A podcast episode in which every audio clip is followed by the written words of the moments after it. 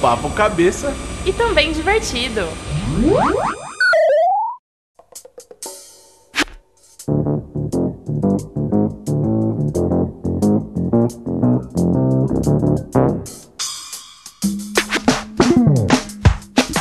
Nossa, vale lembrar, a gente já falou sobre isso em outros podcasts, a nossa viagem pra Toledo, né? Nossa, lembra disso? Eu acho que foi um podcast que a gente tava falando sobre a importância de dar uma desacelerada. O quando... Não, acho que foi o podcast de como a nossa vida tava corrida. E aí eu lembro que a gente falou, logo na semana anterior a gente tinha ido pra Toledo e a gente viu a importância de desacelerar, a importância de, pô, como é gostoso, né? A gente tá num lugar onde as pessoas realmente estão vivendo, não estão correndo desesperadas. E aí a gente ficou, acho que o podcast inteiro dando vários exemplos de Toledo, a gente ficou encantado. Acho que a gente é apaixo- é apaixonado por- pelo interior, né? Acho que sim. Foi que nem aquela vez que o Moller foi pra praia, ele falou, primeira vez que eu vou, eu nunca tinha ido, vai todo animado pra Bertioga. E chega lá, o cara fica dormindo o dia inteiro, os dois dias do final de semana. Aí depois que a gente vai descobrir que o cara chega na praia e a pressão dele cai. Mas eu já Isso- contei. Isso é desacelerado. Eu já, Até demais. mas eu já contei pras pessoas aqui no podcast que eu tenho esse, esse desafio de eu chego num lugar tranquilo, eu realmente desacelero total. E aí fico dormindo. É porque a gente tem uma vida muito corrida, né? E aí a gente já contou também em vários outros podcasts. Você que já tá ouvindo aqui, já tá cansado de saber que a nossa rotina é muito acelerada. E é quando eu chego, igual agora a gente tá gravando em Itu. Gostoso pra caramba, assim, sabe? Então eu queria estar dormindo também. Não agora no podcast, mas eu, eu gosto de dormir bastante nessas situações. Ao som dos passarinhos, né? Nossa, um ambiente tão gostoso. Pois é, não tem como não, não- Ah, caramba, ficar assim tranquilo, né? A piscina, o gramadão, cachorros correndo, vizinha gritando aqui do lado, né? É, mas pra gente que veio de São Paulo e foi pra morar em Toledo, eu também fui morar em Botucatu, a Mitico foi morar também em Araraquara, é, essa coisa de, do interior é uma vida completamente diferente. É esse negócio de você morar cinco minutos do trabalho, você poder ir na casa dos seus amigos a hora que você quiser, é só falar assim, ô, fulano, tô a fim de fazer um churrasco, cola aqui em casa. Isso é uma coisa é, que muda a vida, assim, em relação de amizades, né? Ah, na verdade, a nossa família lá em Toledo acaba sendo nossos amigos. A gente até citou vocês no podcast, fala, pô, tem um brother meu que ele mora na rua de trás do trabalho, ele, na hora do almoço ele vai pra casa e a gente, pela correria de São Paulo, a gente não tem essa, essa possibilidade. Mas é muito por conta de uma escolha que foi feita lá atrás, né? Por isso que a gente remete muito à importância de tomar decisões. A gente falou sobre importância de tirar seus eh, planos do papel, que foi o podcast anterior, então acho que a gente é, isso tudo que a gente vai falar no podcast de hoje faz muita diferença pra você que tá ouvindo e também na vida de vocês, né? Nosso convidado de hoje. É, a gente abre mão de algumas coisas para ter, pra ter outras, né? Então, assim, é um conforto, é de você poder ir pra casa no intervalo dormir uma meia horinha. Nossa. Isso faz Isso é diferença. sonho de vida, né? Exatamente. Mas eu até ia perguntar, São Paulo é muito viciante, né? A gente se acostuma com essa correria, com essa loucura. Foi muito complicado acostumar com a calmaria? A gente se acostuma muito fácil, muito rápido com o que é bom, né? Eu acho que vai até fazer uma pergunta diferente, né? Pro, pro, pra Adri e pro Lucas, que estão aqui em São Paulo agora, que fizeram o caminho inverso, né? Como que tá sendo essa adaptação de vivia num lugar mega tranquilo e agora é uma loucura em São Paulo, aí, né? É, no, no início, há cinco anos atrás, quando eu morava em Toledo, as primeiras semanas foram bem complicadas. Daquele tipo que você tá no final de semana e você não tem o que fazer. Né? Só que naquela época não existia Netflix, não existia. é, enfim, tu- a maioria dos recursos que nós temos hoje não, não era tão Comum. tão comum assim. E, e aí, claro, é tudo uma questão de adaptação. Então você fica num outro ritmo, né, uma outra velocidade. E voltar para São Paulo, o começo também é uma adaptação, você ainda tá naquele ritmo um pouco mais desacelerado, enfim, a dinâmica é totalmente diferente. E, enfim, a- aqui quando você entra na, na jogada, você entra na pegada, você já se vê a 220, Paulistano uma outra total. velocidade, um paulistano, você já começa a ficar estressado no trânsito, já começa a xingar no trânsito. tá no trânsito. Você começa.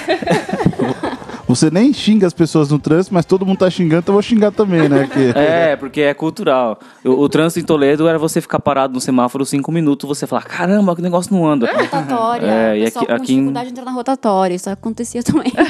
E em São Paulo, meia hora você já tá. Enfim, eh, são ambientes diferentes e é que tudo uma questão de adaptação, né? Eu acho que a correria é tão grande que a- até a adaptação é muito mais Eu rápida. ia falar exatamente isso. É, a correria, ela te, ela te engole de um jeito que muitas vezes você para pra pensar, e você- aí que você percebe o, o quão corrido você tá vivendo. É, para mim foi muito assim. Eu saí de um ritmo em que eu tava, tava com um ambiente de trabalho e tudo mais, e aqui é totalmente diferente o volume de trabalho, a quantidade de pessoas, a quantidade de reportes. E, e é você correr pra se adaptar também. Foi muito do que eu senti. E as relações também são muito diferentes aqui em São Paulo. É muito do que o Evandro tava falando. Aqui dificilmente você vai na casa de alguém. Aqui você se encontra pra ir comer alguma coisa fora. E isso foi uma coisa que me fez muita falta no começo. Sim, essa, essa proximidade, né? Essa família Uhum. em forma de amigos. E você estava falando sobre São Paulo. Se você não corre aqui, a, a sociedade te engole, né? Igual no metrô. Se você tá andando devagarzinho, né? Na, na esquerda ali, ou na direita, não sei como é que faz. É, as pessoas te empurram. Você e perde a sapatilha. você entra no metrô sem que você quisesse entrar, né? Não, vou esperar o próximo. Não dá. A galera já te empurrou e xinga porque você tá parado. Ah, vai logo aí, né? Mas, pô, acho que vale a pena a gente começar logo esse podcast, né? Porque senão a gente sempre se empolga, né? Nas introduções. então estamos começando mais um Duplamente. Duplamente. Eu sou o Felipe Moller. Eu sou a Laura Bofelli. Eu sou o Lucas Katsui. Eu sou a Adriane Moreira. Eu sou Evandro Utsunomiya. E eu sou a Camila Mitico. Ah, que bonito. a gente fez uns ensaios aqui antes, né? E hoje o tema vai ser muito legal. A gente trouxe essas quatro pessoas que são amigas muito próximas nossas, que estavam em Toledo na viagem que a gente gostou bastante, né? E vamos falar sobre um pouquinho eh, de arriscar na vida, mas deixa isso pra quando a gente começar o podcast, né? Não? Bora lá.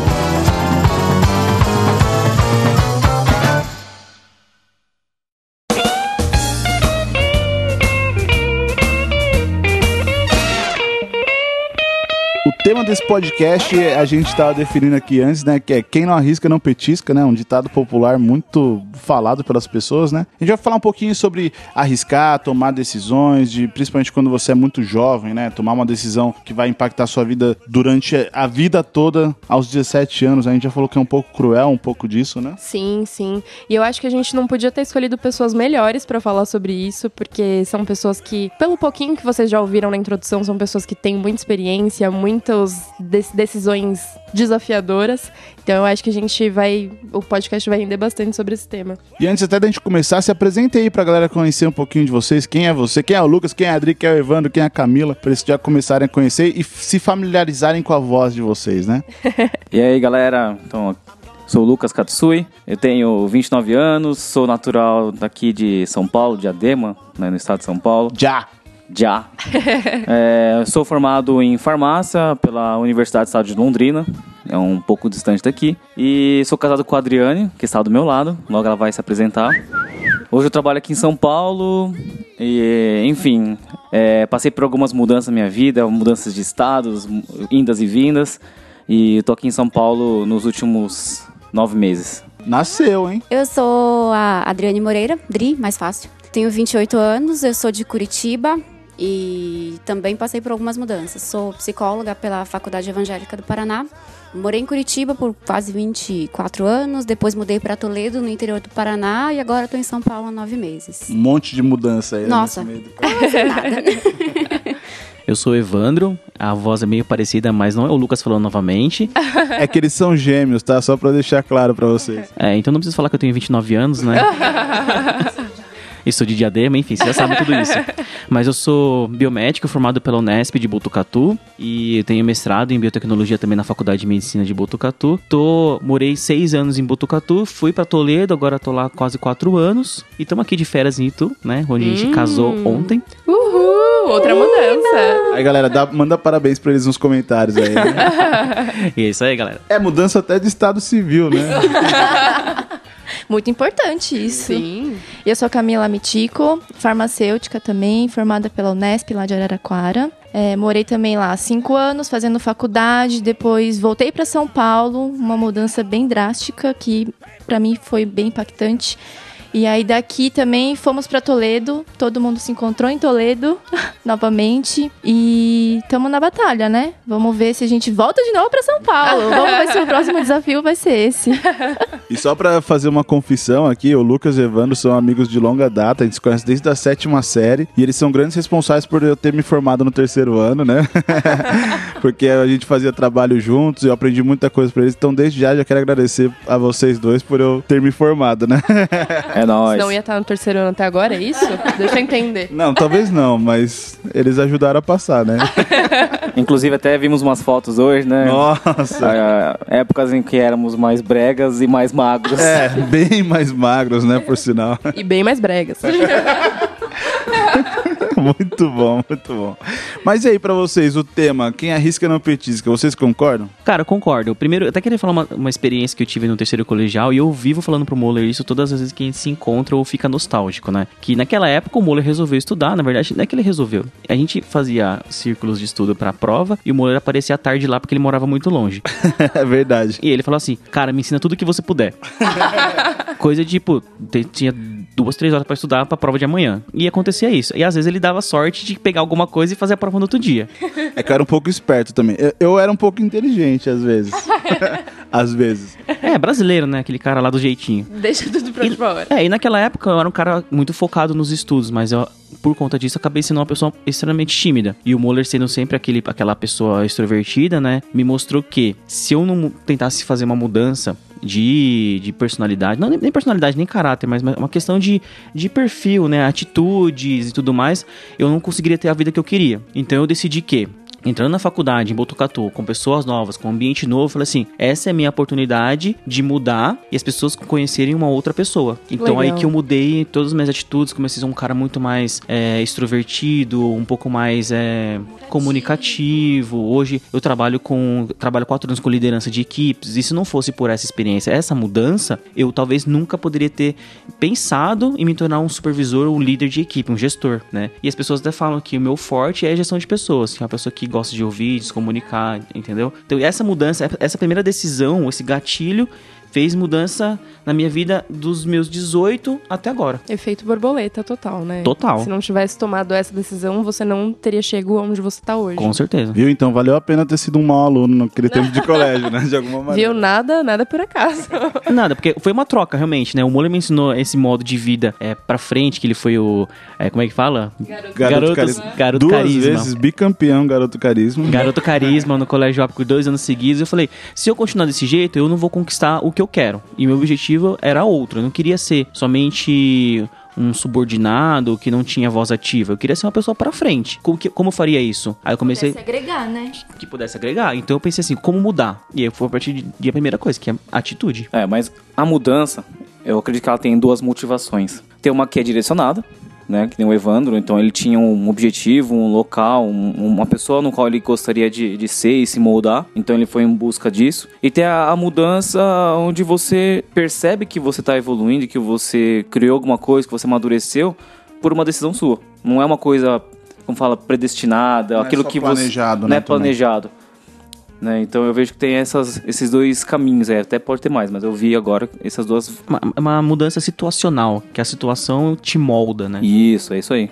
É, na verdade, uma coisa vai abrindo oportunidades para as outras, né? Você fa- toma uma decisão na sua vida e quando você vai ver, outras quatro se abriram para você. E aí você tem que ir lá, não esperava ter aquelas quatro oportunidades, putz, e agora, qual que eu vou escolher? Vou ter que escolher por esse caminho, mas será que aquele outro caminho vai ser mais árduo? Mas será que vai ser melhor para mim? Sabe? Tipo, você se depara com outras situações que quando você vai ver, putz, planejei estar aqui, olha onde eu tô hoje. Uhum. Meu, eu fui parar em Toledo. Nem sabia que existia Toledo no Brasil.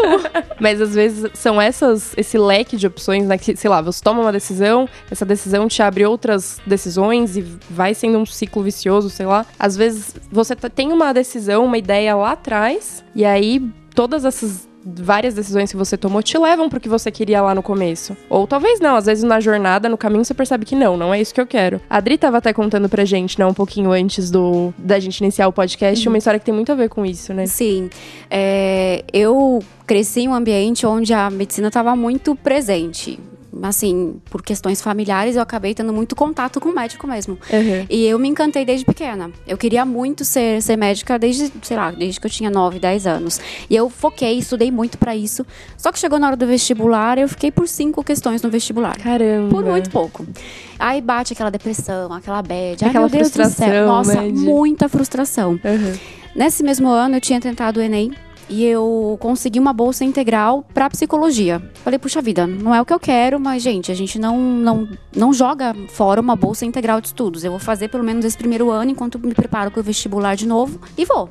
Mas quando eu entrei na faculdade, eu percebi que psicologia era muito legal. Era um curso sobre o qual eu, eu tinha ouvido falar muito pouco, eu tinha prestado muito pouca atenção, mas quando eu conheci, eu, quando eu me dei essa oportunidade de conhecer, de estar lá e realmente viver tudo aquilo, é, eu gostei demais.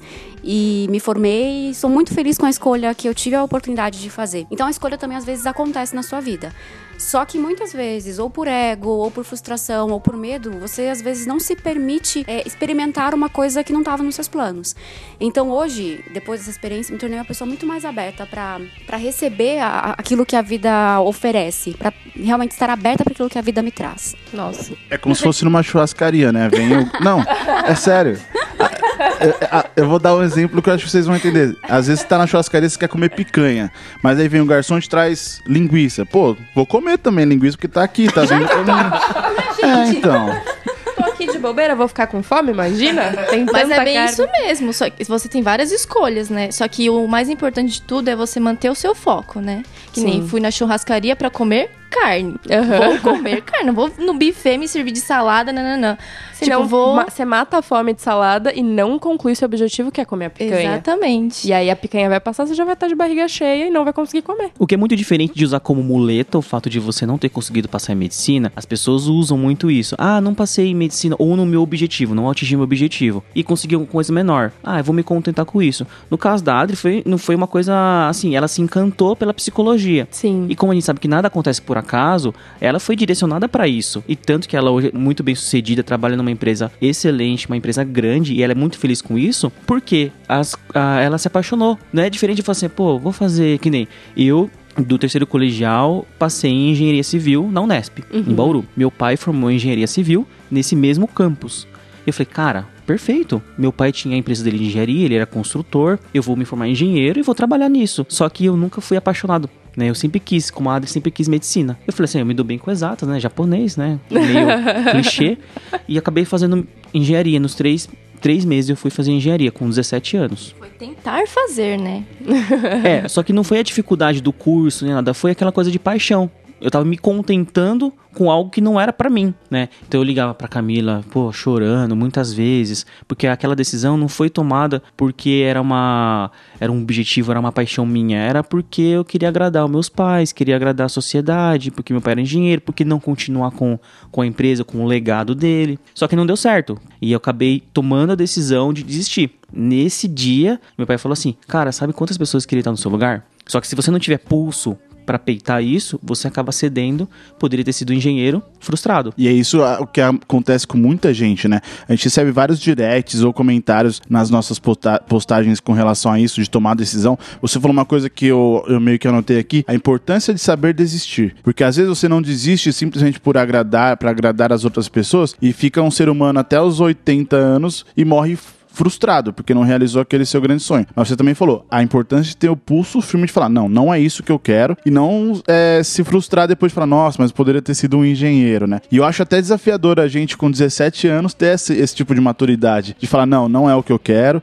Igual eu já contei várias vezes, eu queria ser advogado. Só que todo mundo ao meu redor falava, Moller, não tem nada a ver com você, cara. Foque em outras coisas. Até a, a minha tia, uma grande mentora de vida pra mim, ela é, ela trabalha nessa área e eu queria ser uma pessoa igual a ela, porque era a pessoa que eu, eu tinha de ma- maior referência de sucesso. Não sucesso financeiro, mas sucesso profissional. E ela mesma me falou um dia: pô, você não tem nada a ver com isso. Eu até cheguei a atuar na área, assim, fez um- uns trabalhinhos dentro da, dessa área, mas eu também fui percebendo que não era o que eu quero. Eu quero um dia, quando tiver uns 50, 60 anos, prestar, porque eu tenho curiosidade, eu gosto muito de ajudar pessoas e eu acho que a gente até já comentou, eu queria prestar, trabalhar na área do direito para ajudar pessoas. Só que a gente achou a ferramenta para ajudar pessoas num outro lado, por exemplo, com a fábrica, assim, né? Mas voltando nisso que você falou, de to- ter esse pulso firme de tomar uma decisão, de falar, não é o que eu quero. As pessoas ficam muito preocupadas, ah, o que vão achar de mim se eu desistir? É, não é, não significa fraqueza desistir. Exato. É significa, na verdade, é muita coragem pra você falar assim: Total. eu não quero porque eu não não, não é aquilo que eu sempre desejei, entendeu? Você ter pulso pra falar, eu quero, meu sonho é outro. Ou mesmo de você, de você realmente perceber o que você sente e ter a coragem de, de, de comprar a decisão que você tomou. legal.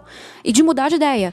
Porque muitas vezes o receio é dizer, ah, mas eu quis a minha vida inteira isso. Poxa, eu vou mudar de ideia agora. Eu falei pra tanta gente, todo mundo sabe, todo mundo me acompanhou, agora eu vou mudar de ideia. Pesa, mas você tem que pensar que é a tua vida. Exato. É, meu, mas você que tá com medo de fazer uma escolha, toda escolha é uma renúncia. Você escolheu pra Sim. direita porque você disse não pra esquerda. Então, meu, você já teve a coragem de fazer uma escolha e de dizer não pra alguma coisa. Então, assim, às vezes a gente coloca muito peso, né, nas, nas nossas Nas decisões, decisões. e tudo mais. Realmente, tem, tem decisões que vai mudar a nossa vida, só que. Quem, a- quem não arrisca, não petisca.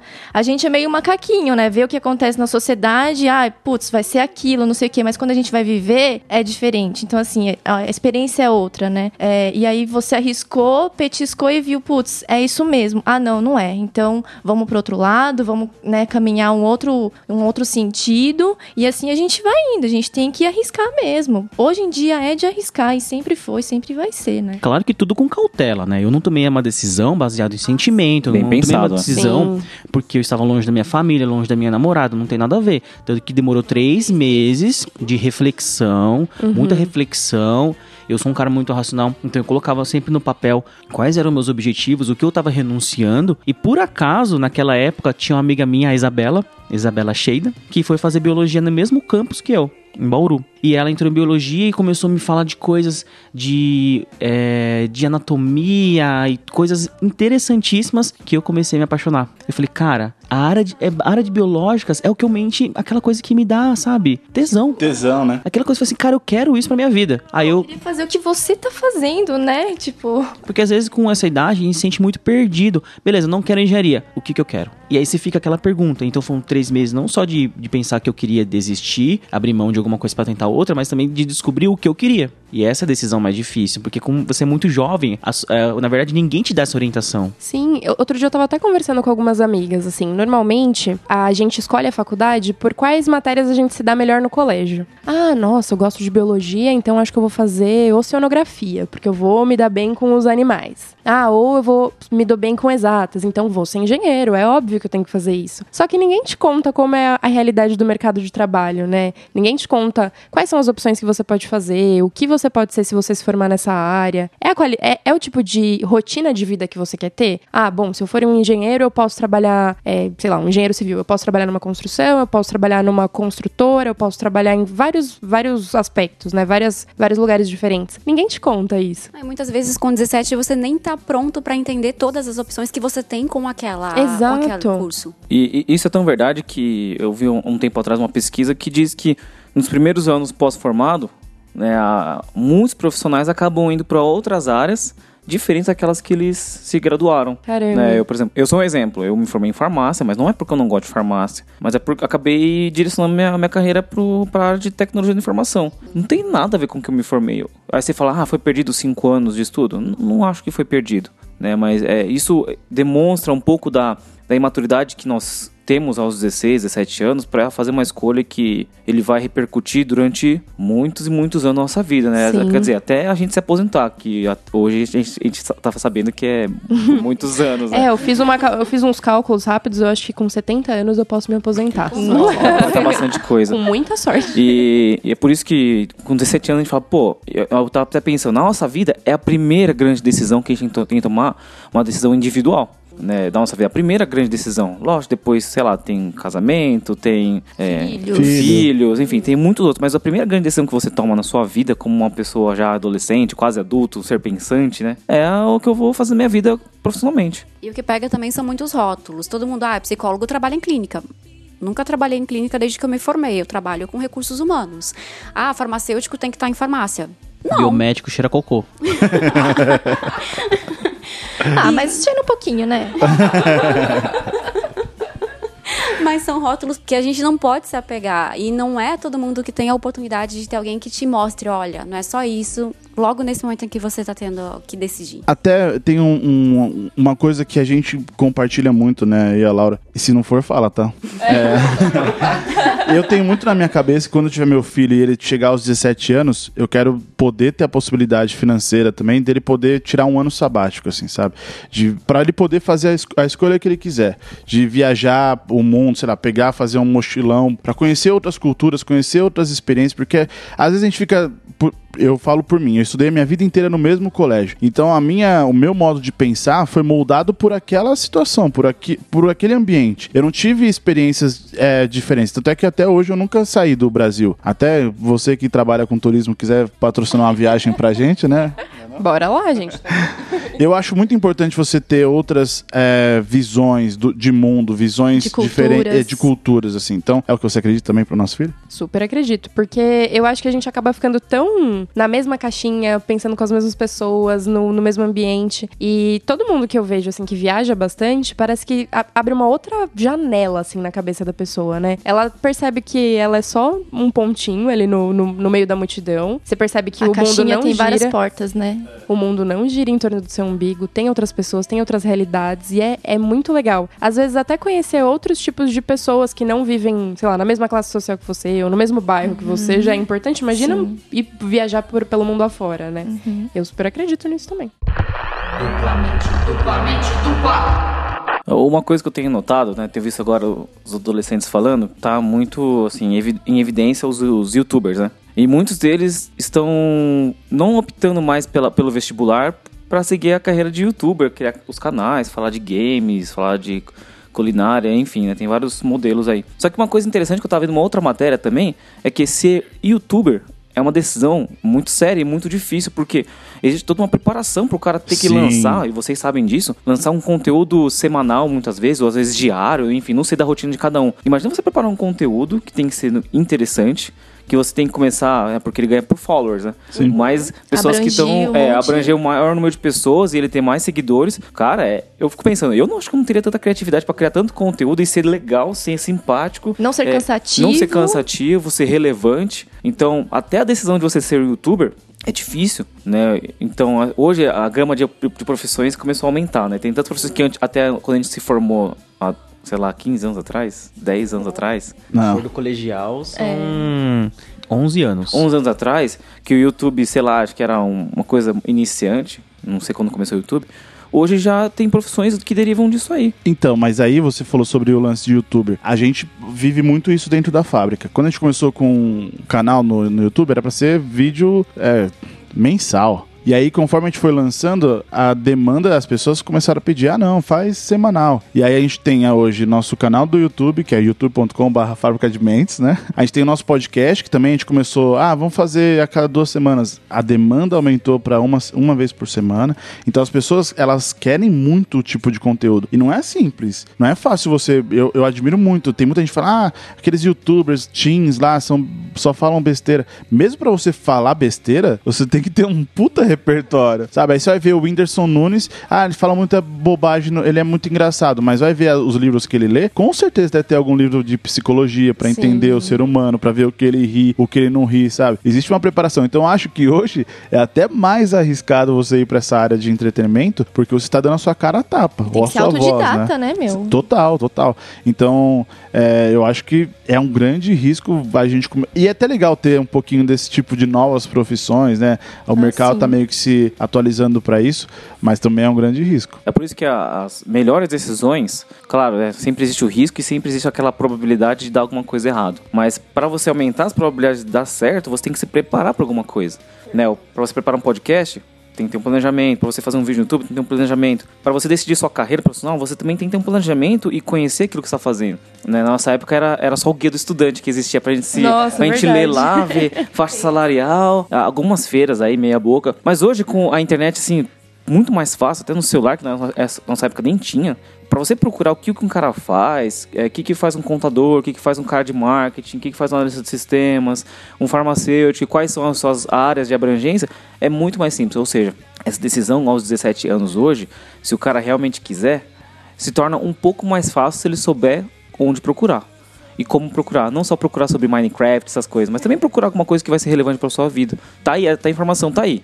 Tá disponível. Tem que saber usar. É, uma coisa que pra mim foi bem decisivo foi a minha ida até a faculdade. Porque durante o cursinho eu tava na dúvida, eu- eu quero engenharia de alimentos ou eu quero farmácia? Eu gostava muito de biologia, de química, de matemática, então o que, que eu faço? E aí uma decisão que eu tive foi, vou na USP, tava tendo uma amostra, né, de, das, das das faculdades lá. E aí fui ter uma experiência para tirar as dúvidas que eu tinha. E lá eu cheguei e falei: tá, eu tô na dúvida entre engenharia de alimentos e farmácia. Qual que é a diferença dos dois? E o professor de engenharia de alimentos falou: totalmente. Engenharia de alimentos você vai mexer com a mecânica, sabe? Vai focar em engenharia. E farmácia já é uma coisa muito mais química, né? Mais substâncias e nananã.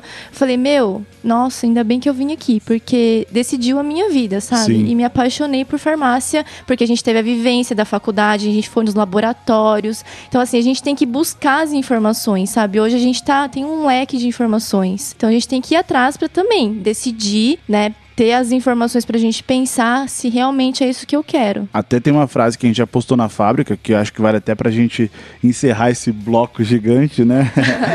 É, des- demore o tempo que for pra tomar uma decisão, mas quando tomá-la, Não recue ante qualquer pretexto. É, Porque o- a vida tentará te dissuadir. meu Deus do céu. Nossa, Ah, mas como a profundo. gente É do falou, Clóvis de Barros. é importante saber é desistir nem do também Clóvis, é do e Nietzsche. voltar atrás. Então, foi bem planejado, mas alguma coisa não deu certo? Reflita bem, levante todas as informações necessárias para você tomar essa decisão e, se necessário, dá um passo atrás para depois dar dois para frente.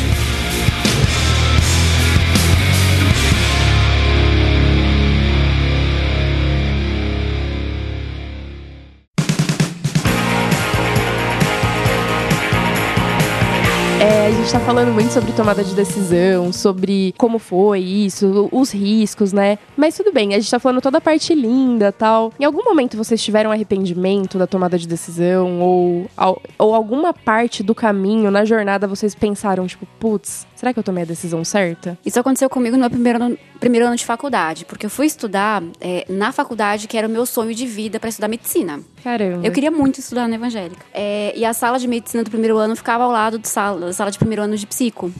E às Quase um vezes- pão, né? Passando assim na sua frente. Não. Tipo, ah. Eu ficava, às vezes, entra- eu entrava na sala e falava, Deus, eu tô na sala errada, não é possível. Uhum. Mas assim, eu ao mesmo tempo em que eu pensava isso, eu comecei a ver que eu gostava muito do que eu tava aprendendo ali. E Uhum. eu comecei a me encantar.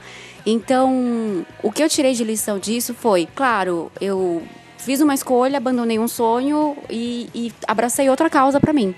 Mas naquele momento em que eu abracei a causa, eu parei de olhar pro lado. Então, Perfeito. então, assim, beleza, medicina é super bacana, eu continuo admirando demais a profissão, mas a partir daquele momento em que eu decidi ser psicóloga, eu entendi que aquela seria a minha profissão e que é isso. Deixa eu ser a melhor, a melhor pessoa que eu puder aqui. Clínica não é pra mim, eu já descobri isso. Graças a Deus, antes de me formar. Mas eu, eu sou muito feliz com as escolhas que eu fiz, sou muito feliz trabalhando com RH, gosto muito de fazer o que eu faço. E foi porque eu não fiquei olhando pro lado. Se eu tivesse olhado pro lado, puxa, mas. Ah, eu devia ter tentado vestibular mais uma vez. ah.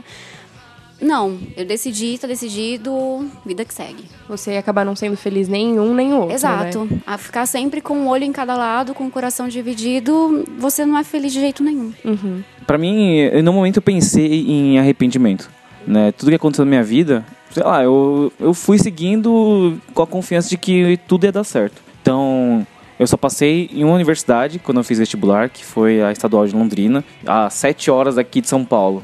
Então, eu larguei todos os amigos que eu tava aqui, larguei minhas fami- minha família e fui, sabe? Não conhecia praticamente ninguém lá. E, claro, nas primeiras semanas foi difícil, mas as coisas foram se desenrolando, aconteceu. Aí, depois eu tive a oportunidade de, de participar de um processo de estágio na minha empresa lá em Toledo também. Mais 5 horas de Londrina até Toledo. No total, davam quase 12 horas daqui até Toledo. Caramba. Então, fui lá fazer meu estágio nas minhas férias. Então, durante as minhas férias, ao invés de ficar em casa descansando, eu ia fazer estágio lá na, na empresa. Foi uma escolha minha de renúncia. Eu renunciei meu tempo de descanso para poder fazer o estágio. Resultado disso foi que eu já já estava empregado antes de me formar. Então, eu nem me formei, não fiquei disponível no mercado, já comecei a trabalhar, fui para Toledo, mais longe da minha família. Então, naquele período de cinco anos que eu fiquei em Toledo, foram mais foram assim, visitas para cá, eu vi meus pais duas vezes por ano, né? Nesse tempo aconteceu até da minha avó falecer, uma, uma avó que era muito próxima de mim, e pela distância eu acabei nem conseguindo ir no velório dela, né? Que foi uma, assim, uma coisa que me marcou muito. Mas foi uma escolha minha. Você fala assim, me arrependo? Não me arrependo, porque hoje eu estou onde estou, profissionalmente, né, a minha felicidade, eu conheci a Adriane. Então, tudo que aconteceu hoje foi porque eu tomei uma decisão lá no início. Então, não me arrependo e, enfim, fiz tudo que podia pra mim naquele momento. Então, eu tenho certeza que eu fiz o meu melhor no momento que eu, que eu, que eu precisei. E, enfim, hoje eu tô feliz. Sei que tem muita coisa pra fazer, muitas decisões difíceis a serem tomadas e eu sei que tudo vai dar certo. Sim. É, eu assim, eu tive um arrependimento, mas assim, nada que, nossa, putz, me arrependi agora, né? É, mas uma coisa que assim, tudo que eu vivi, talvez eu mudaria um pouquinho se fosse hoje, né? Na faculdade lá da farmácia, a gente tem no último ano que direcionar o nosso estudo para aquilo que a gente quer. E dentro da faculdade, a realidade que eu tinha, nossa, eu queria ficar num laboratório, ser uma pesquisadora, né? Sei lá, inovar, buscar substâncias e nananã. Ou então fazer controle de qualidade. Eu não tinha noção nenhuma do que era prática. Para mim, laboratório é o que há. Eu era meio estabanada, mas eu me achava a máxima lá, né? e aí, direcionei todas as minhas aulas para essa aula de laboratório, controle de qualidade, ficar estudando as- os micróbiozinhos lá e nananã. E hoje eu tô numa área totalmente diferente. Assuntos regulatórios, né? Mais Caramba. documental, Anvisa. E me apaixonei, assim.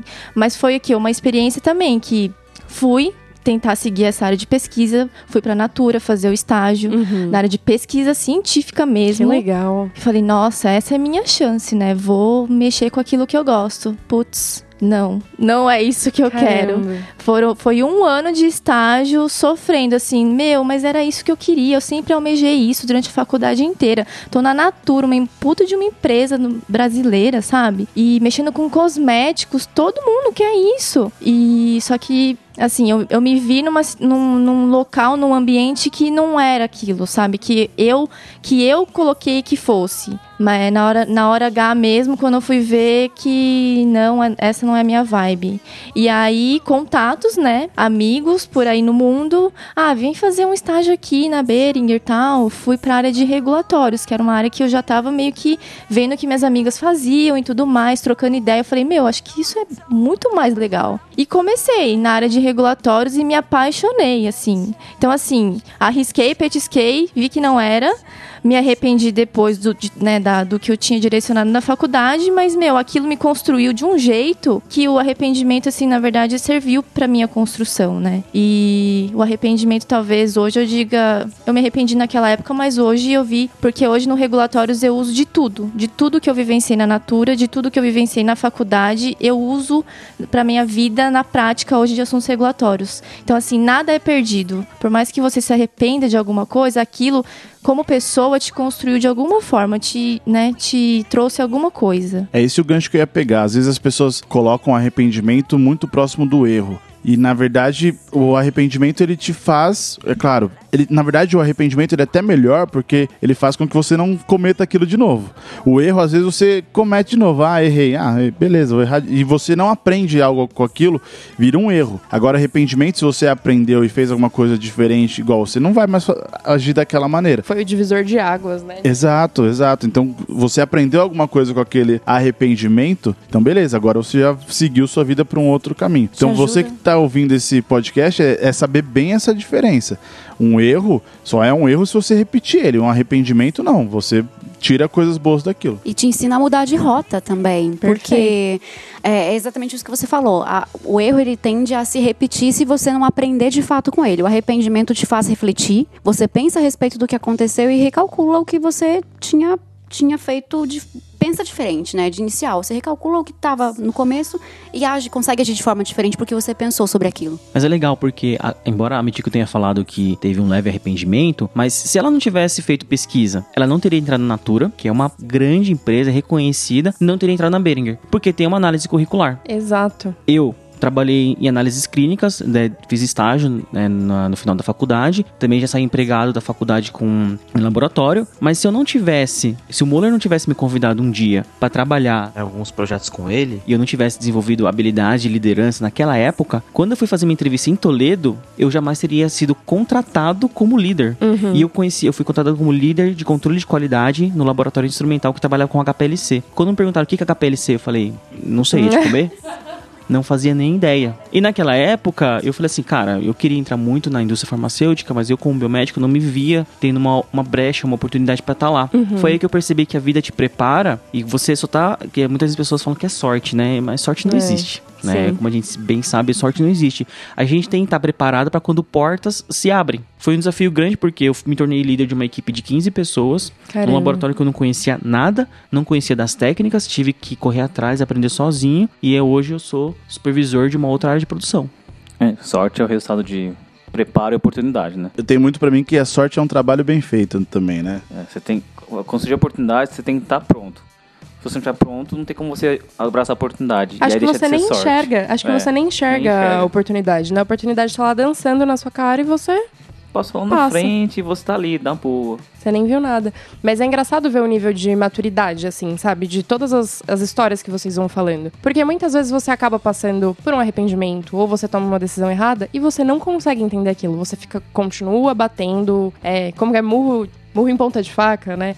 Você continua e você não consegue enxergar aquilo. Ou às vezes acontecem coisas que, por exemplo, você vai lá, vivencia, vocês tiveram essa dificuldade pra tomar decisão. Às vezes já passou tanto tempo que você esquece o quão, f- como foi o perrengue lá atrás, né? Então é importante que a gente tenha muita consciência da história e do, do trajeto que a gente caminha pra você conseguir enxergar a sua evolução também. Porque senão hoje você olha pra trás e fala: "Não, mas eu nasci pra ser biomédico, nasci pra ser psicóloga". Você esquece o caminho que você percorreu. Então é muito importante que a gente lembre cada etapa e fale: "Pô, eu cheguei aqui porque por conta disso, disso e disso, eu, eu tive meus méritos, eu tive meus sufocos, mas hoje eu sou feliz com o que eu faço". Sim. É, então, o meu arrependimento, na verdade, ele, ele surgiu como arrependimento depois que eu comecei a refletir. Putz, eu poderia ter tomado aquele caminho, mas no fim, assim, o arrependimento existiu, só que ele foi construtivo pra minha vida. Então, assim, um arrependimento, ele não faz mal pra nossa vida. Sim. Ele deve existir, sabe? Uhum. O legal é você parar, pensar e falar: nossa, eu poderia ter feito daquele jeito. Mas como eu não fiz, vou- o que, que eu vou fazer agora pra correr atrás, né? Pra tirar esse atraso? Porque o arrependimento, eh, tem- sempre tem conhece al- algumas pessoas que reclamam da vida e reclamam a todo momento. Essas pessoas contaminam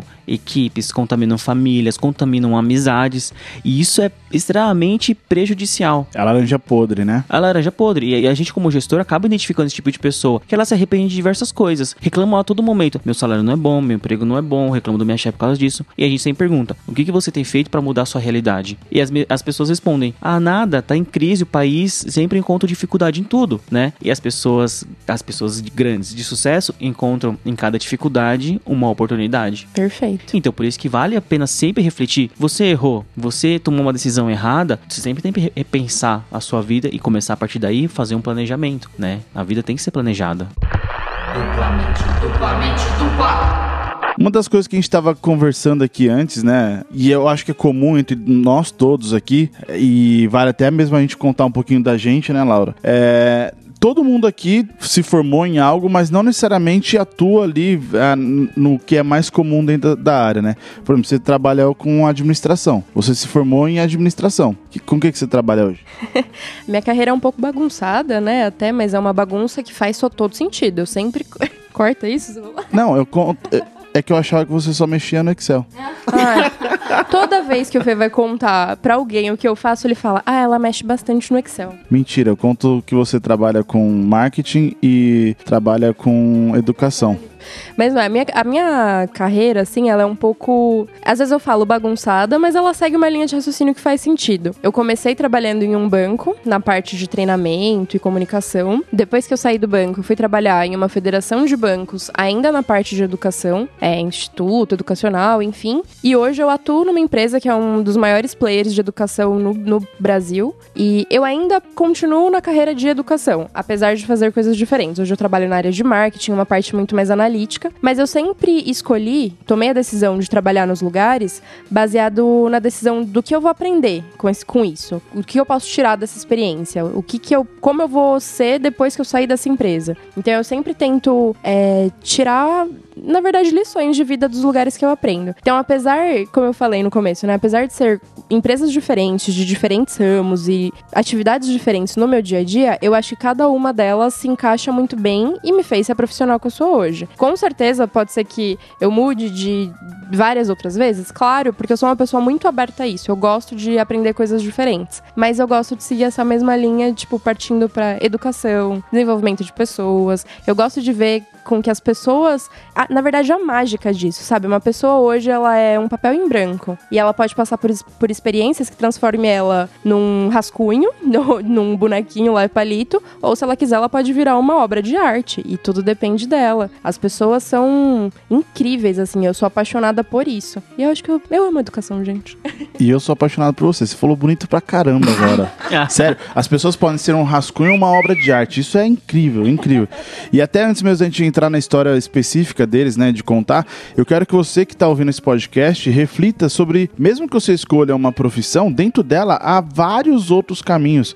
Que não- você não precisa ficar engessado, né? A gente acredita muito nisso e a gente fala muito isso dentro da fábrica. Que não é porque você se formou em algo que você só tem que fazer aquilo. Você pode trabalhar com várias vertentes. Existe várias vertentes? Sim. A questão é você estar se preparando pra isso. Sim. né? Que nem, a- o tudo que a gente chegou até o que, na verdade, fugimos muito do que a gente se propôs como carreira, como profissional, mas é porque a gente sempre esteve preparado pra isso. E aberto. É aberto a novas também. oportunidades, né? Porque muitas pessoas, a- as oportunidades passam na nossa frente, diversas portas. Aí aquela primeira você não estava preparado, aquela você não tinha maturidade, aquela lá ela se abriu, você não quis entrar porque você teve medo. E aí você acaba chegando naquela parte frustrante, onde você reclama da vida, reclama de salário e tudo mais, mas você, você não fez nada. Você não fez um curso a mais, você não fez uma pós-graduação, você não conheceu pessoas novas, você mu- não mudou de atitude, porque no mundo corporativo, a gente fala que pessoas competentes, elas precisam possuir três características, né? Que a gente chama de chá,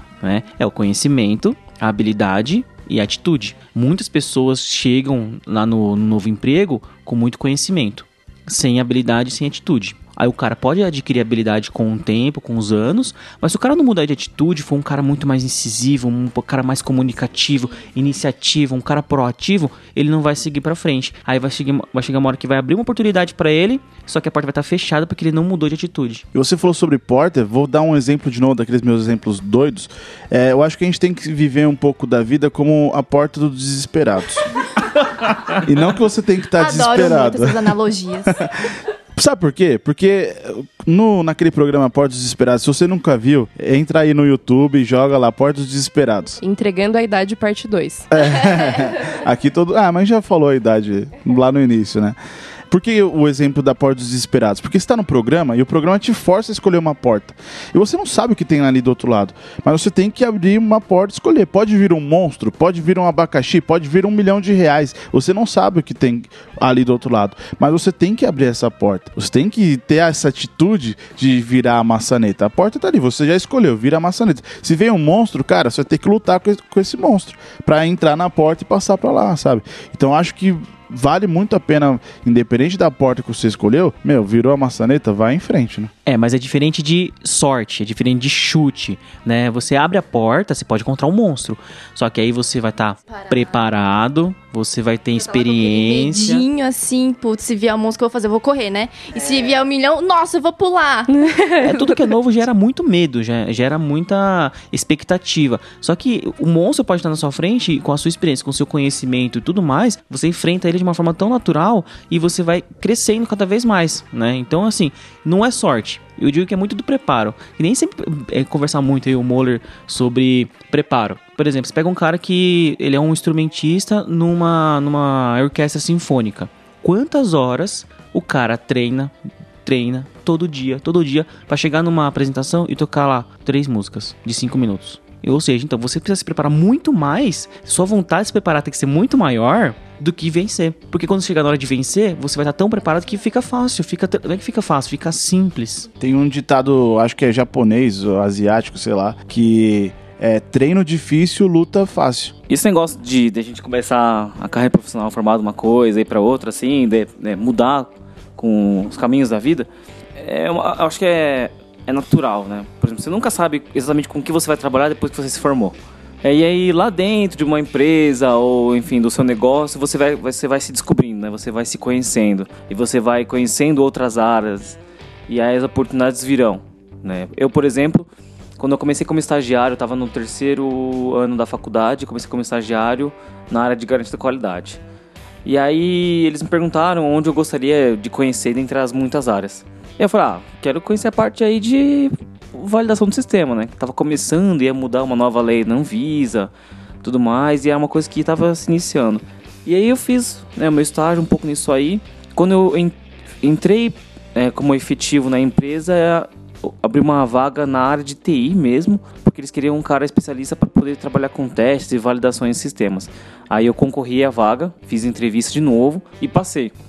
Então, isso acabou me direcionando toda a parte farmacêutica dentro da área de TI. Tanto é que hoje as pessoas perguntam, mas você é farmacêutico? Eu falei, sim, eu sou farmacêutico, mas trabalho com essa parte de TI.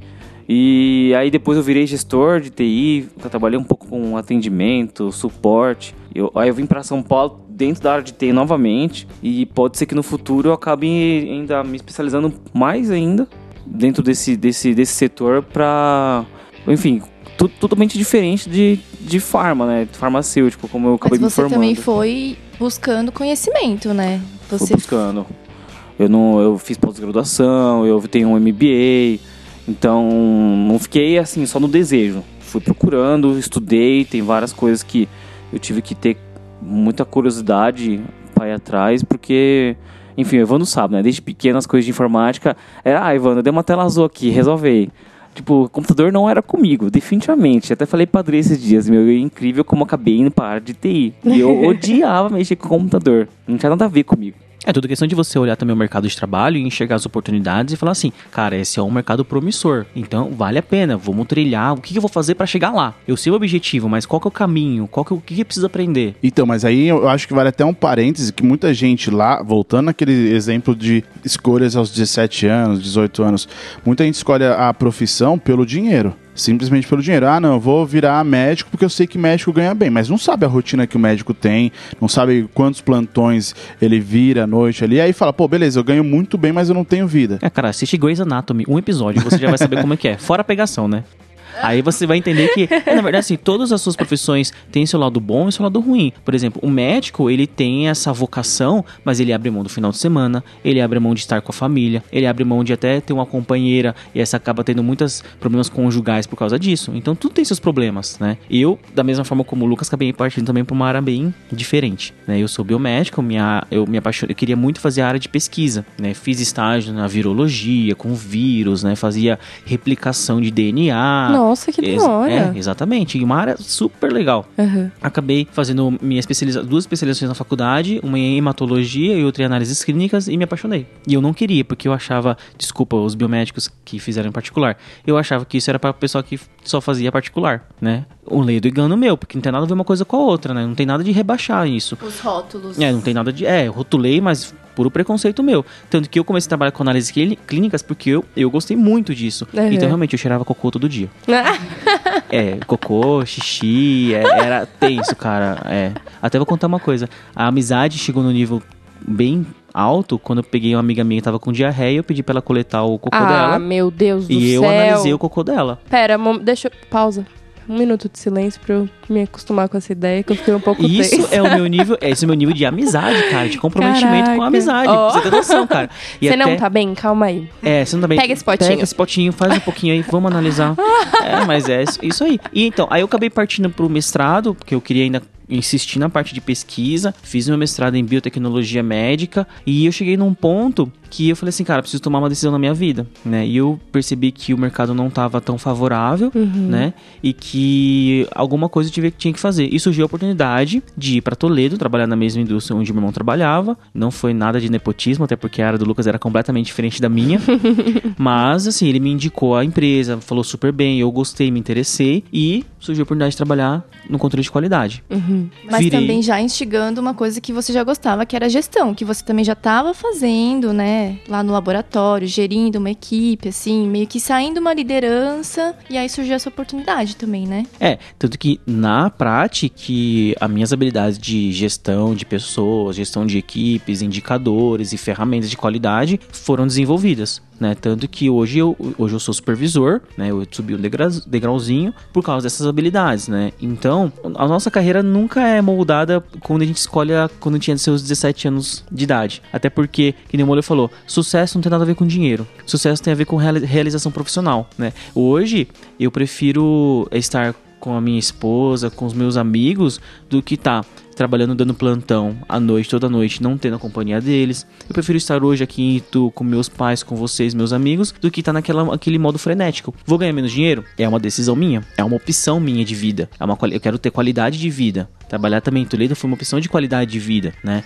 Então são essas coisas que acabam, por acaso, entrando no nossa, no nosso cotidiano, nossa vida, nossas decisões, né? Eu acho que a carreira é como qualquer coisa que a gente escolhe na vida, né? A gente tem que colocar na balança. Tá, eu vou. Eu, eu aceito esses desafios, ou eu aceito esses problemas que eu posso ter na carreira? Eu vou tolerar isso? O amor que eu tenho pela minha carreira é muito maior do que isso, então beleza. Ah, se eu prefiro pegar e ficar virando plantão lá porque é o que eu, preci- é o que eu quero pra minha vida, beleza. Agora, se não é aquilo, a gente tem que ser maduro o suficiente pra ponderar, né? O que a gente quer. E eu fiz muito isso. Na época do meu mestrado, eu fazia mestrado das 7 às 11 da manhã. Das 11 da manhã às 7 da noite, eu trabalhava num laboratório particular. E das 7 da noite às 7 da manhã, eu dava plantão no hospital público porque eu era concursado. E isso acontecia pelo menos de 3 a 4 vezes por semana. Caraca! É, então assim. não dormia. Não dormia, dormia super pouco. Foi naquela época que eu mais engordei, porque eu comia porcarias, só comia aqueles hot pocket Ah! que eu levava pro. Cuidava das pessoas, É, mas não se cuidava. né? Exatamente. Delícia Hot Pocket. Aquele isopor lá que você coloca no micro-ondas. Então, assim, foram coisas que, na verdade, eu não me arrependo porque eles me moldaram e eu sou profissional hoje por causa disso, né? Então, assim, eu lido bem com pressão, eu lido bem com horários, eu lido bem com. Porque lá eu era sozinho no laboratório. E chegava um cara na, na, na urgência e precisava fazer o exame dele, e se não saísse meia hora o exame, o cara podia morrer.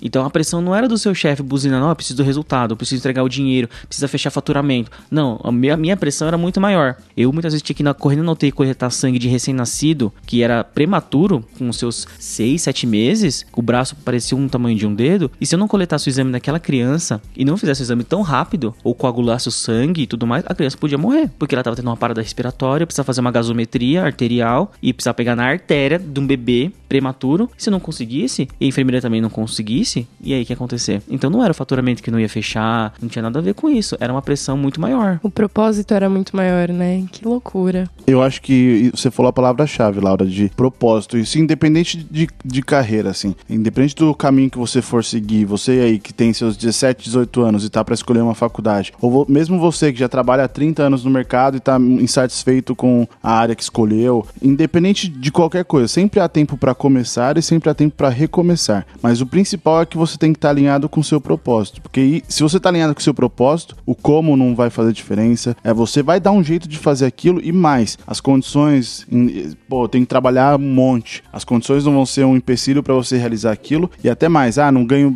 tão bem pra isso. Também não vai ser um empecilho. Você tem um propósito muito forte e engajado pra chegar naquele objetivo. É, né? que nem o pessoal que passa anos. Ah, t- cara, eu sou concurseiro. Tô lá todo ano, faço cursos e, e, eh, estudo todo ano, vai lá e passa prova, vai prova e o cara nunca passa. Por quê? O cara chega lá na hora de estudar, falta foco pra ele. Ele fala que é concurseiro, mas na hora de estudar falta foco. Ou o cara não conseguiu identificar qual que é o erro dele. Tem muitas pessoas que aprendem muito mais de forma auditiva, outra mais visual, outra precisa escrever, reler, fazer resumo, que era o meu caso. Eu fazia resumo do resumo do resumo. Então eu chegava com 10 folhas, já que- chegava em 5, 4, depois ficava uma folhinha que eu colocava dentro do estojo pra ver se rolava uma cola ali, né? Tá?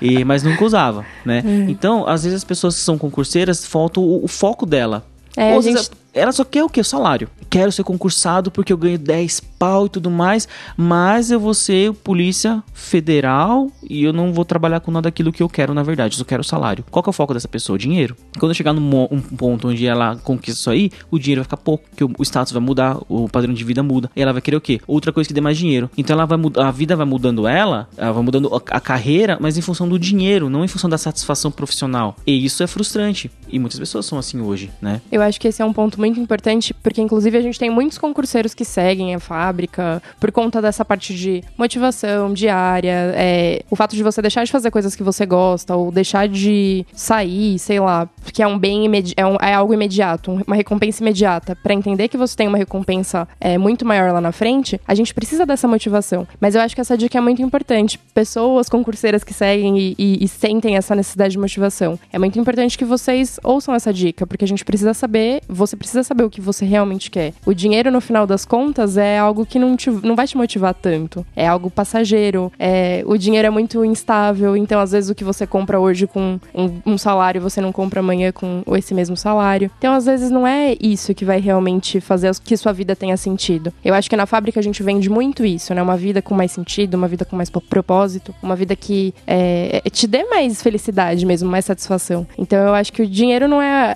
a- a- o ponto-chave disso, né? É, porque imagina só, a pessoa realmente passa no concurso público, começa a ganhar seus 12, 15, 20 mil reais, mas vai trabalhar hoje, que a Previdência ainda tá mais difícil de conquistar, né? A sua aposentadoria. O cara trabalha lá seus 35 anos, uma coisa que ele não gosta. Imagina que. Nossa, que chata a vida, né? Ah, beleza, eu tenho dinheiro, posso viajar? Posso. Mas o cara tem férias uma vez por ano. Pode dividir em 15, 15, beleza. Mas são uma férias por ano. Aí o cara tira uma férias por ano, ele fica feliz durante um mês e o restante dos outros 11 meses o cara fica infeliz. É, é uma vida com propósito? Cada um tem sua escolha. São suas decisões. Agora, a- as decisões, né, tem que ser baseadas na sua felicidade, não pelo dinheiro, né? Exatamente. Eu acredito que a pessoa ela tem que perceber o que realmente motiva ela. Tem pessoas que são motivadas pelo dinheiro? Tem. Tem pessoas que são motivadas por status? Sim. Tem pessoas que são motivadas pela, pelo desafio e pela atividade que vão, vão ter? Sim. Você tem que realmente entender o que, que te motiva de verdade. Se é dinheiro, se é status, se é. enfim, o que for. Você tem que perceber e, e guiar suas decisões a partir daquilo que realmente faz sentido pra ti. É ter, um- até- é ter no cartão ali diretor, CEO, CFO. Gente, o que, que eu preciso fazer pra chegar nisso? Porque uma- eu, eu trabalho com recrutamento. E muitas vezes, muitos candidatos que, com quem eu converso, eles têm na cabeça, ah, quero ser gerente, ah, eu quero liderar pessoas. A minha pergunta logo na sequência é, ok, mas para você chegar nes- nessa posição de gerência, o que, que você tem feito? O que, que você precisa aperfeiçoar em ti para chegar nessa posição de gestão que você busca? Muitos ficam na superficialidade, eles não pararam para pensar a respeito disso. Então, a gente volta mais uma vez na questão de planejamento. Ok, eu quero chegar num cargo de gestão, ah, eu quero passar num concurso, o que, que eu vou fazer? Qual que é o meu passo a passo para isso? Aí aquela história parece bobeira, mas querer não necessariamente é poder, a não ser que você tenha um plano para chegar na tua meta. É, bem isso, assim, agora, aí, ouvindo o que vocês estão falando, eu fiquei relembrando, assim, da minha trajetória, né? E realmente, tudo é questão de você ir crescendo, adquirindo maturidade e sempre tendo um foco. E sempre vivendo, experimentando e abrindo novas portas para você. Então, assim, eu também saí da faculdade de farmácia já estagiando numa área de pesquisa que eu achava que era o que eu queria. Tendo a vivência de uma indústria, eu, eu olhei o geral, assim, um mundo que eu não conhecia, né? Fora da faculdade, como que será que é? E vi- vendo todos os setores, tem que ser curioso, sabe? Vai fuçando, você... Eu entrei com uma turma de estagiários, então a gente trocava muita informação. E a gente tinha muito contato, né? Durante o almoço e tudo mais. A gente pegava fretado, né? Pra ir embora juntos, rolavam uns papos. E aí a gente ia trocando experiências. E aí você começava a ver, putz, gente, a gente pensava que na faculdade era uma coisa, mas é totalmente diferente, né? Olha quanta coisa tem aqui. Eu fiz farmácia, mas se eu fizer um MBA em gestão, eu posso ser X coisas, sabe? Tipo, posso ser um gerente de, sei lá, logística, com a minha experiência que eu tenho em farmácia, sabe? Então, assim, o mundo se abriu de uma forma, eu falei, gente, é muito mais do que eu pensava. Sim, mas agora você falando isso, Mitico, eu acho que é muito importante que a gente vá expandindo aos poucos, né? Aham. Porque imagina você lá com 17 anos, decidir fazer Sim. farmácia e tal, e aí te falam, desde as. Você tá, às vezes tá preocupado com qual matéria você vai ter e tal. Aí te falam, desde as matérias até que você pode ser presidente do Brasil, sei lá, sabe? Tipo, te dão todas as possibilidades de uma vez, você não É. consegue absorver nada e fica perdido. Talvez esse seja o, o certo, sabe? E subindo cada degrau. Com certeza. E assim, Entendendo. pra mim foi essencial, porque eu vivenciei o que eu achava que eu queria e vi que não era. Trocando experiências, conversando com meus amigos, eu vi que eu queria outro rumo. E pra chegar nesse rumo, o que eu precisaria? Acho que é melhor eu entrar com outro estágio. Então vou tentar um outro estágio. Amiga, liguei lá pra Aline, Chuchu, tô falando de você agora, par. É, que viveu comigo na faculdade também, uma parceiraça minha, falou: olha, se você quiser, tem uma vaga aqui pra trabalhar comigo, na área de compliance, que é bem pertinho de assuntos regulatórios. Eu falei, ai, quero. Fui, fiz entrevista, passei, tive seis meses, oito meses de experiência lá e me encontrei. Então, assim, é, pensei, eu estou fazendo um estágio agora, não gostei, é melhor eu gastar mais um tempinho com o estágio para daí eu ter a certeza de que é isso que eu quero. Então, eu f- saí de um mundo cosmético, que para farmácia é bem diferente, né? E fui para uma área farmacêutica, uma indústria farmacêutica multinacional. Eu adquiri outras muito mais experiências. E lá dentro de uma outra farmacêutica, eu vi que tem um outro mundo. Então, assim, o- existe o mundo cosmético, o mundo farmacêutico, o mundo alimentício. Então, assim, tem muita coisa que a gente pode. Um, abre um leque, né, de oportunidades. E aí a gente realmente, a gente vai se deparando com, com coisas na vida que a gente vai crescendo aos poucos. E aí a gente vai tendo a maturidade de saber decidir o que você quer e vai se guiando. Então, assim, é, você vai se construindo também com o tempo. E quando você vai ver, putz, olha quanta coisa eu já passei, né, que eu tive que decidir, escolher e olha onde eu cheguei, né, que legal. E até você falando isso, eu, eu conheço o Evandro e o Lucas desde o tempo de colégio, mas naturalmente por a gente estar convivendo mais nos últimos anos, a gente vê que a gente tem ah, um, um modo de pensar. Mas se a gente parasse pra pensar lá na sétima série, quando a gente se conheceu, que a nossa vida seria isso, ah, lá na sétima série eu ia estar no dia X gravando um podcast sobre carreira e sobre... Nunca, né? E às vezes as pessoas deixam de viver ah, os sonhos delas por ficar querendo minuciosamente definir, ah, não, eu- com 13 anos, não, com 20 anos e um dia, eu- não, cara. É claro, a gente fala, a gente falou sobre isso no, no podcast de tirar os planos do papel. Você tem que ter um planejamento, você tem que saber o que você eh, vai fazer, mas em alguns momentos você tem que simplesmente experimentar, sabe? Você contando a sua história, Mitico, é, é isso. Como eu vou saber se eu não gosto daquilo se eu não experimentar? Não vale pra bacon, tá? Bacon eu já sei que eu não gosto, tá? Hashtag come bacon molar. Nada disso. Eu vou lançar outra hashtag aqui e eles vão ver. Hashtag Casa Laura. É. Mas eu acho que a grande sacada, até pra gente começar já a entrar em dicas, né? Pra gente falar o que a gente fez pra chegar até onde a gente tá, é não ter medo e, e experimentar. Experimentar, pô, como eu vou saber se essa outra área é boa? A Laura mesmo é esse exemplo. Ela começou trabalhando com um banco e hoje ela trabalha com educação. Pode ser que amanhã ela vire professora pelo, pela timeline que ela tá seguindo, né? De, de, da vida. A gente não sabe, mas a gente às vezes fica muito ansioso querendo prever o futuro e esquece de viver o agora, esquece de viver o, o- o momento, né? E aí fica também lembrando do passado. fant- Nossa, e se? Não existe o e se. Você já fez aquilo, você está onde você está por escolhas que você teve lá atrás e as escolhas que você faz hoje te levarão lá pra frente. Já falou, né? O que você será nos próximos cinco anos está no que você faz hoje. Mas não precisa ficar ah, bitolado pensando, ah, e se eu não fizer, né? Tem gente que para de viver porque acha que não tá indo pro caminho e no final, às vezes, é, o- você precisava passar por tudo aquilo pra chegar naquilo, né? Porque senão. É excesso de passado ou excesso de futuro, né? A pessoa que só consegue olhar pra trás o tempo todo, se arrependendo, chorando, lamentando, ou a pessoa que tá tão pilhada, planejando todo o futuro dela minuciosamente que não consegue viver o que ela aproveitar o que ela tá vivendo agora. Então, pode até parecer meio clichê, mas não é. A gente tem que estar onde a gente tá, onde a gente tá naquele momento. Sim. Claro, pensa no futuro, avalia o seu passado, mas não se deixa é, impregnar 100% nem, nem demais pelo futuro e nem demais pelo passado. Beleza, tá tudo muito bonito, né? A gente falou muito, contamos muitas histórias, mas qual a dica prática que vocês têm para as pessoas se arriscarem mais, pra se jogar, né? A primeira que eu daria, sei lá, seria essa: se joga. Ninguém aprende a nadar além do livro. Arrasou. Tô brincando. Eu acho que uma dica que eu daria é exatamente isso, assim, você não vai cons- você só consegue ver o próximo passo da escada indo no próximo degrau, assim. Eu acho que a gente tem muito essa ânsia de querer saber, ai, cada etapa ou cada passo que eu, que eu vou dar, eu vou, eu quero saber o que, que vai acontecer, até indo pra um lado. Mas às vezes as pessoas querem ir na vidente porque elas têm ansiedade pra saber o que vai acontecer com o futuro. Ai, o que, que eu faço para ter o futuro que eu quero? Mas às vezes a graça da vida é exatamente essa, não saber qual, o- qual vai ser o seu futuro. É mais fácil acreditar numa vidente do que nos seus, nas suas vontades, né?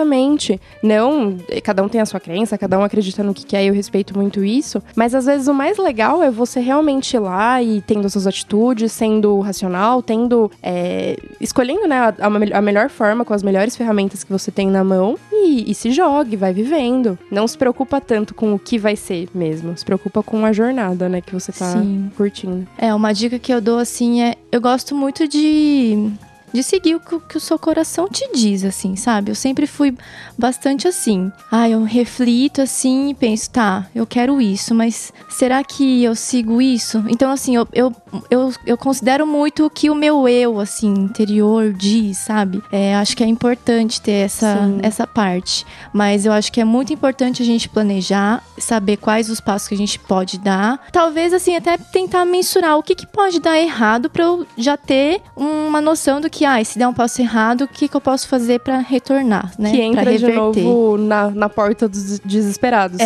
Se vier um macaco ou um milhão, você Exatamente. tá preparado, porque você já pensou, Aham. refletiu, né, sobre aquilo. E numa boa, sobre o- a Porta dos Esperados, o macaco nem era tão feio assim, né? Então, Era assustador, você tava lá de, tava lá de boa, do lado veio um macaco na sua cara. Acho que pior é aqueles gritos mesmo que Então, eles mas davam lá, que te Aí, uma desesperavam. analogia é.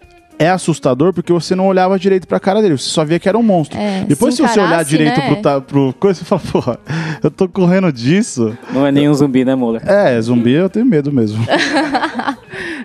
Mas eu acho que realmente, assim, a gente tem que saber pra onde ir. Mas, assim, tem que se arriscar. Porque se a gente realmente não provar, a gente nunca vai saber se aquilo é o que a gente quer, se vai dar certo ou não. É só fazendo que a gente vai ver, ah, deu certo, deu errado, não deu. Então, assim, tem que experimentar e tem que tentar. Sempre focando naquele objetivo maior que você tem lá na frente, né? Sim. Bom, a dica que eu dou, e aqui é o Lucas falando, não confundam com o Evandro.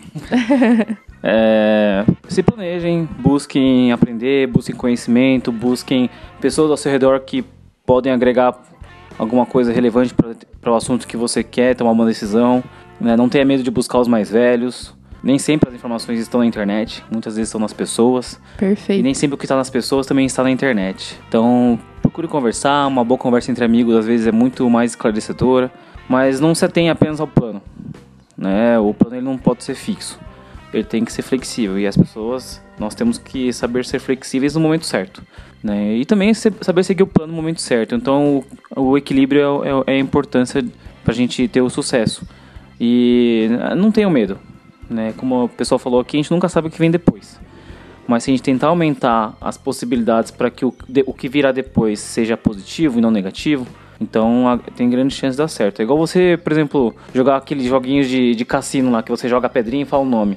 A chance é mesmo para você acertar ou ganhar, ou per, ganhar ou perder. Né? Agora, se a gente for jogar pro, por exemplo, pro poker, o poker ele tem uma estratégia por trás, tem toda uma dinâmica de jogo. Então o cara ele aumenta as probabilidades para ele ganhar aquela mão, assim como ele pode perder. Então é isso aí, galera. Ah, bom, a dica que eu dou é, é muito. A partir do momento em que você decidiu, seja feliz com a decisão que você, que você tomou. Não adianta você abraçar uma carreira, abraçar um emprego novo e ir para uma entrevista simplesmente porque te disseram para fazer isso, se te disseram para fazer algo. Escolha e fique em paz com a tua decisão. Ficar olhando demais para o futuro, ficar olhando demais para o passado, ou ficar pensando em todas as, as possibilidades que poderiam acontecer, pode tirar a tua paz e você não vai conseguir aproveitar o que você tem de, de precioso naquele momento. Então, toma a tua decisão, fica em paz com ela e segue a tua vida, sem passado demais e nem futuro demais.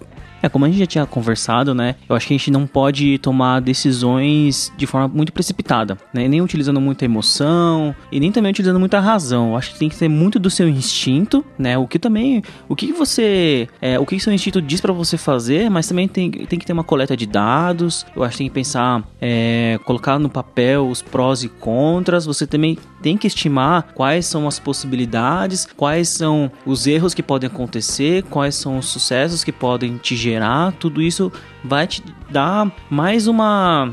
Na verdade, não é nem certeza, mas pode deixar um, um pouco mais confortável para tomar a decisão. A decisão nunca é 100% assertiva, mas ela vai deixar um pouco mais perto disso. E que nem a Adri falou, a partir do momento que você tomou uma decisão, cai de cabeça, não tenha medo de errar, né? Porque depois você pode recomeçar. E você não precisa ficar também, pô, sofrendo aquela ansiedade, será que eu acertei, será que eu errei, quais vão ser as consequências daquilo? Tomou a decisão, tá tomada. Agora vai em frente e encara, abre a porta dos esperados, o que você encontrar, encara. É, e acho que a importância também dos amigos nas horas difíceis, né? Dos amigos, da família. Cara, cair, a gente vai cair, a gente vai ter que saber levantar. E é sempre bom ter as pessoas ao nosso lado, né? E nesses momentos que eles vão fazer a diferença. Então a gente tem que estar sempre preparado pro bom e pro ruim, porque sempre vai existir. E é isso aí. Gente, aí vocês gostaram de fazer o podcast? Como foi a experiência? Cara, sensacional. É muito legal falar um pouco da experiência, compartilhar com vocês, porque é, pode ser que seja muito diferente do que cada um tem como experiência de vida, mas se um pouquinho do que a gente passou fizer diferença ou puder ter instruído ou divertido vocês, já valeu a pena, né? Pra mim já valeu muito, já tive vários autoconhecimento aqui. uma Terapia autorreflexão. em grupo, né? É, totalmente. E conhecer um pouco mais até dos meus amigos. Sim. né? Foi muito legal, assim, a gente compartilhar entre nós e com vocês cada momentozinho que talvez não fa- fizesse diferença pra nós, mas que hoje pra mim algumas coisas eu falei, meu, eu vivi Que isso, profundo, sabe? Que né? legal. É, foi muito- um momento muito bacana de parar pra pensar a nossa história mesmo, né? E a, toda a construção que a gente teve até aqui. Obrigada, gente, pela oportunidade. Foi muito bacana mesmo. Eu gostei, uhul! Foi bacana pra caramba. É, na verdade, é meio estranho, né? Você conversar no microfone com um monte de gente que, que é íntimo nosso, mas a partir de uma ferramenta, sei lá, esse gravador na minha cara. mas é, foi da hora demais. É, claro, tudo que a gente falou aqui é baseado na nossa experiência pessoal, no que a gente viveu. Pode ser que você tá ouvindo aí e fala, pô, não tem nada a ver comigo, não se aplica à minha vida. É, bom, mas se você tirou aí seus 1% dessa conversa toda e você conseguiu aproveitar, tá ótimo, né? Acho que a gente já ganhou nosso dia, já ganhamos nosso propósito. E é isso aí. Obrigado, Moller. Obrigado, Laura, Fábrica de Mentes, pela, pelo convite. Obrigado, galera. Se acha que falar mais besteira, tamo aí. Inclusive, passa pra, pra galera aí, quem quiser seguir vocês, onde te encontra aí, Facebook, Instagram, como é que é? Galera, aqui é o Lucas. Quem quiser me seguir, meu Instagram é, a, é Lucas Katsui. Vou soletrar pra vocês pegarem. K-A, T de tatu, S de sapo, U de urso, I de igreja, Katsui. Então, Lucas Katsui, me sigam. Falou! Eu vou deixar meu Face que o meu Insta tá meio parado. é Adriane Moreira Utsunomiya. Beijo. Podem me seguir também no Instagram. É, o meu é meu perfil é Evandro Katsui, tudo junto. O Lucas já soletou, não vou repetir. Então, de novo, obrigado pela oportunidade, galera, de compartilhar um pouquinho dessa experiência. E pronto pra próxima, né? Bom, vocês podem me seguir no Instagram, tá? K-Inoue, I-N-O-H-U-E. E no Facebook, Camila Inoue também. Obrigado, galera. Valeu demais. Arrasaram, gente. Obrigada por dividir essa histó- a, to- a história de vocês com a gente. Foi muito enriquecedor. Acho que não só pros seguidores, como pra gente, como pra vocês mesmo, mesmos, como vocês falaram. A gente com certeza vai gravar, vai ter outras oportunidades de receber vocês aqui no nosso estúdio. É, mas já que vocês passaram todas as redes sociais, vamos falar um pouquinho das nossas também? Bora! Se vocês se- quiserem seguir a gente no Instagram, instagram.com barra fábrica de mentes. Tem o meu perfil pessoal também, que é o arroba Felipe Moller. o meu é o arroba Laura Bofelli, com dois Fs e com dois Ls. Tem também nosso canal no, no YouTube, que é youtube.com barra fábrica de mentes. Entra lá, se inscreve, assina, clica no sininho, né? Porque em janeiro a gente vai ter várias novidades pra vocês, um conteúdo diferente, com um novo formato, e eu acho que vocês vão gostar também. Tem nosso Twitter, né? Isso, twitter.com.br Fábrica de Mentes. A gente também tem o nosso perfil no Facebook, que tem algumas informações do Insta, algumas, alguns outros insights diferentes, que é facebook.com.br Fábrica de Mentes Oficial. E eu acho que é isso. Temos um desafio, né? Pra você que tá ouvindo esse podcast, a gente desafia a marcar pelo menos três amigos pra conhecer o podcast. Três é muito pouco, né? A gente pede no mínimo três, mas pode marcar toda a sua galera aí, porque às vezes o que a gente debateu nesse podcast serviu pra você, mas com certeza pode servir pra várias outras pessoas e você pode ser essa ferramenta de mudança pra eles. Ah, e um outro ponto muito importante, comentem, compartilhem. Se vocês acharam que a gente falou alguma coisa legal, comenta. Ou se você quiser passar a sua experiência também, contar um pouquinho pra gente, fala pra gente também. Se a gente falou besteira, comenta também, que aí a gente precisa aprender, né? E parar de falar besteira. Inclusive, a gente tem também o nosso e-mail. Se você quiser falar com a gente por outra forma, você pode mandar um e-mail pra gente através do... Contato arroba fabricadementes.com. Manda lá que a gente vai responder sua dúvida, os seus questionamentos, suas angústias, enfim. A gente tá aberto sempre pra- pra te ajudar de alguma maneira, não é não? É isso aí, galera. Então, até o próximo podcast. Valeu, galera!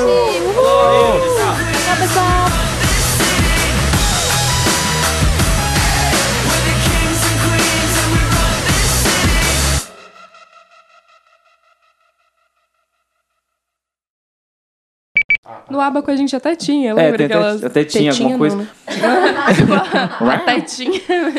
Quando me perguntaram o que que é KPLC, eu falei, não sei, é de comer? Não fazia nem ideia. Ai, deve ser aquilo que tem no cigarro, né? Tipo, janta qualquer coisa. Sei lá, THC. Que isso? Eu que dou os exemplos do churrasco, né? Por isso que a gente se completa. Um mais louco. Mento chaveco. Produção Slide Filmes. Vídeos, músicas e muito mais.